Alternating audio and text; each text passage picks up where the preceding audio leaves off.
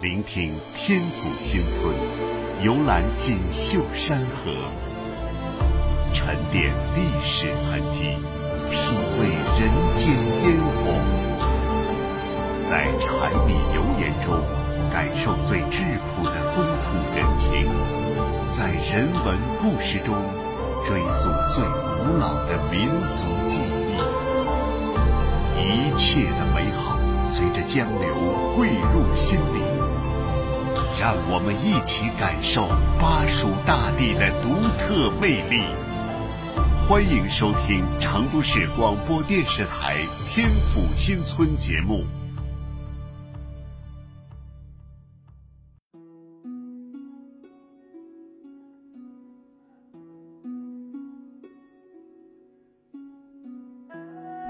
周末，我约上几个朋友，一起去人民公园的鹤鸣茶社喝茶。秋天到了，秋高气爽，没有了夏天的炎热烦闷，成都人也乐于上街走走，四处逛逛。在跟朋友喝茶的时候，我看着眼前鹤鸣茶社的场景，小楼茶叶，古色古香。回想起多年前去过的一个地方。那个地方也像鹤鸣茶社一样幽静自然。那是一座古镇，名叫圆通，又被称为被遗忘的川西明珠。崇州市圆通古镇，国家四 A 级旅游景区，有一千六百五十年的历史，距离成都市区三十八公里。镇内保留了十一点九万平方米的川西民居建筑。现存古迹、古景众多，主要有西自宫、永利桥、老码头、罗氏公馆、黄氏公馆、黄氏祠堂、圆通天主堂、王国英故居、铁杆汇江桥、工农兵大桥等。圆通是有名的古镇，圆通古镇历史上是文景江上一个重要的码头，曾经繁华一时。用古老来形容圆通古镇是再合适不过的了。半边街的尽头是一栋吊脚楼，坐落在老石拱桥旁边。站在这里，看江水从身边流过，想象着一千六百年前圆通的繁华，让人感叹：逝者如斯夫。这里是三条河流汇聚之处，所以又名汇江。清末民初时期，湖广、江西多个省市的商人来到这个地方经商、生活、建造会馆。精明的圆通人就在江边筑起了场镇。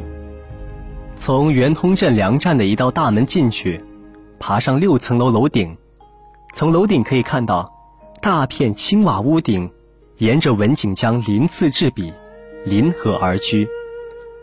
中间一条街道穿行在房屋之中，有一种江南水乡的味道。在不赶集的日子里，街上很安静。走在石板路上，能清晰地听到自己的脚步声。从麒麟街上的黄氏和罗氏故居中，能依稀看到圆通曾经的繁华。临河小巷口的哥特式建筑，展示着小镇曾经的华丽。圆通古镇虽然不算出名，但处处透着贵气。它并不张扬，也不显眼，但是但是走近后却发现，它它十分不凡。倒转千年时光，回望圆通古镇，转眼之间，便是飞檐翘角。那横跨江河的索道，紧紧锁住时光的脚步。一砖一瓦之间。承载着岁月的沧桑。屋檐上的蛛丝，墙壁上的青苔，被小镇悠久的历史浸润着。清晨，手捧一杯地道的古镇早茶，呼吸对岸吹来的江风，唤醒了灵魂深处的情愫。天上几朵白云在窗口飘过，看古镇在薄雾中醒来。于是圆通古镇。也在鸟雀叽叽喳喳的呼唤声中缓缓苏醒。圆通古镇最早的文字记载可以追溯到东晋时期，建立已经有一千六百五十多年，但是当时的名字却不是圆通，而叫水渠乡。圆通称呼的由来，在光绪三年的《重庆州志》中有记载，意思是和古寺有关。明英崇正统年间，有圆通寺始建于水渠乡。由于此地居水陆要塞，僧侣商贾云集，买卖居家渐聚于此而繁华起来。所以清代就在这里兴场建镇，以寺名为场名。上个世纪四十年代改名为圆通镇，意思是兴业经商，元和通顺。确实如此。圆通古镇历史上就是文景江上一个十分重要的水运码头。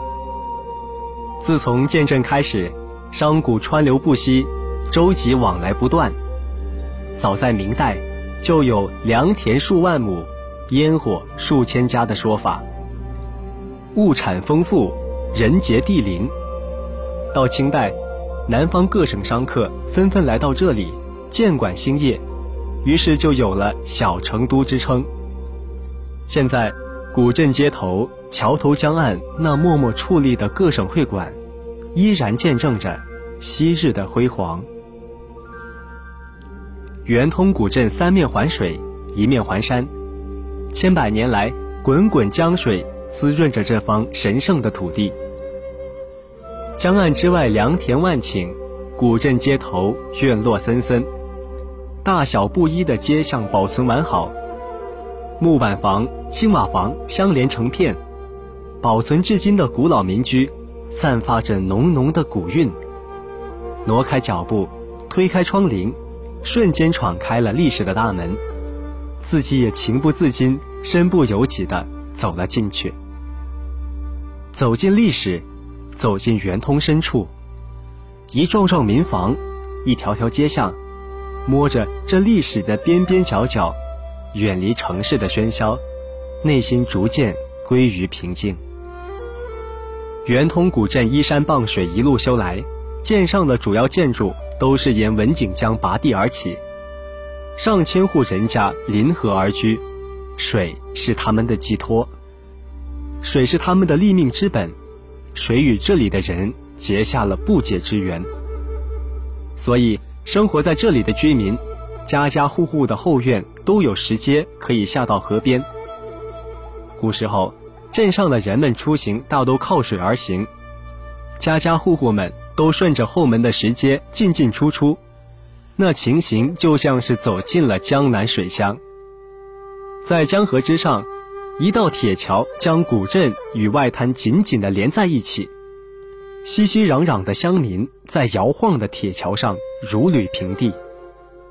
这座桥名叫惠江桥，全长一百六十四米，宽二点五米，高六米，造型古朴典雅。除两端桥楼外，中间几座凉亭在宽阔的江面上别有一番韵味。桥下就是文锦江、渭江和密河江在圆通的交汇之处，河床宽阔。水流湍急，非常有利于水上的航运。据方志记载，古运通航，圆通堪以重任。从此起航，需经白马渡、陈家渡、方渡，再顺着崇州境内最大最长的河流西河到新津龙王渡，然后进入岷江。这段三十余公里的航道是崇山非常重要的水上交通。正是通过这条航道，圆通境内的土特产才可以远销乐山、宜宾、泸州等地。圆通镇上的居民也利用这条航道补给日常生活所需。因为圆通就是物流的集散地，外地商客大多汇聚于此，促进了圆通市井繁荣、生意兴隆。到清咸丰年间，发展成为一座大镇。汇江桥虽然造型古朴典雅。实际却是一座后来修筑的桥。它建造的年代是一九八六年。根据记载，最早的铁索桥修建于清光绪年间，长达一百三十多米，气势恢宏。因为晚清末年清明会时，桥上人数过多而坍塌。后来，圆通镇上的人又募资再建新桥，结果上个世纪七十年代又被毁坏。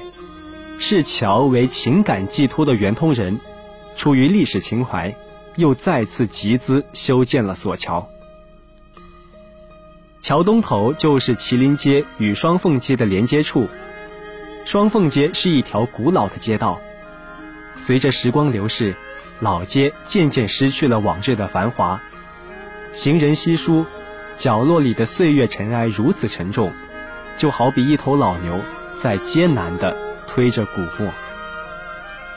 时光荏苒，沧海桑田，昔日繁华终将随着时光的流逝无迹可寻，这是社会发展的规律。走过半边街，走上石拱桥，轻轻一抬头就可以看见不远的乡村。一弯弯梯田，一排排绿柳，一缕缕炊烟，温婉宁静，美丽动人，构成古镇又一道别具特色的风景。收回视线，目视脚下的拱桥，它才是古镇千年不变的构件，名叫永利桥，建于清嘉庆年间。一九三八年被洪水冲垮，后来圆通人又接着原规模再建了起来。桥面两侧雕造有石栏，朝上游的一面桥墩有石雕龙首，据说这是崇州唯一的大型石拱桥。桥头原有一个五桥公所机构，专门管古镇境内的五座桥，包括惠江桥、永利桥、木质长寿桥。以及清明会期间的两座临时搭建起来的板板桥。紧挨永利桥侧面的是一座保存完好的美丽而古朴的四合院，它静静地矗立在圆通复退军人医院里。圆通人叫它陈家院子，建于清代，是典型的川西民居，方院高墙，门斗玲珑，极具大家族庄园的气派。尤其是院内前后一大一小两个天井，数十个房间，清一色的用楠木地板铺盖。这在其他任何一个古镇都是稀有。虽然房屋经历了岁月风刀的剥蚀，然而那一扇扇窗花，一道道飞檐，无不映照着它躲在岁月与尘埃后面依然美丽的容颜。陈家大院。是圆通古镇一代风云人物的杰作。这里曾唱演了从喜剧到悲剧的戏剧人生。抚今追昔，不由让人心生感慨。今天的圆通古镇，依旧静静地矗立在惠江河畔。一面是古镇，一面是河流，它们相互见证了圆通一千六百五十年的辉煌。如今。古镇依然吸引四面八方的宾朋，河流依旧水流不息，镇与水，在这上上下下的穿梭中，向着来往的每一个人，透露着他们千百年的记忆，那些令人惊叹的美好和感动。好的，以上就是本期节目，我们下期再见。我习惯埋在雾里。别被提起，天黑。当白天像是电影，我在这里不倦演戏，看上去不费力气，这种境地出个死地。对话自己似乎很容易上瘾，百个拥抱黑压大胆的情景，就笑我神经病，我在我领地，看这里一望无际，彩色的世界，我在我的雾里多么清晰，他们黑白的心，自顾自己。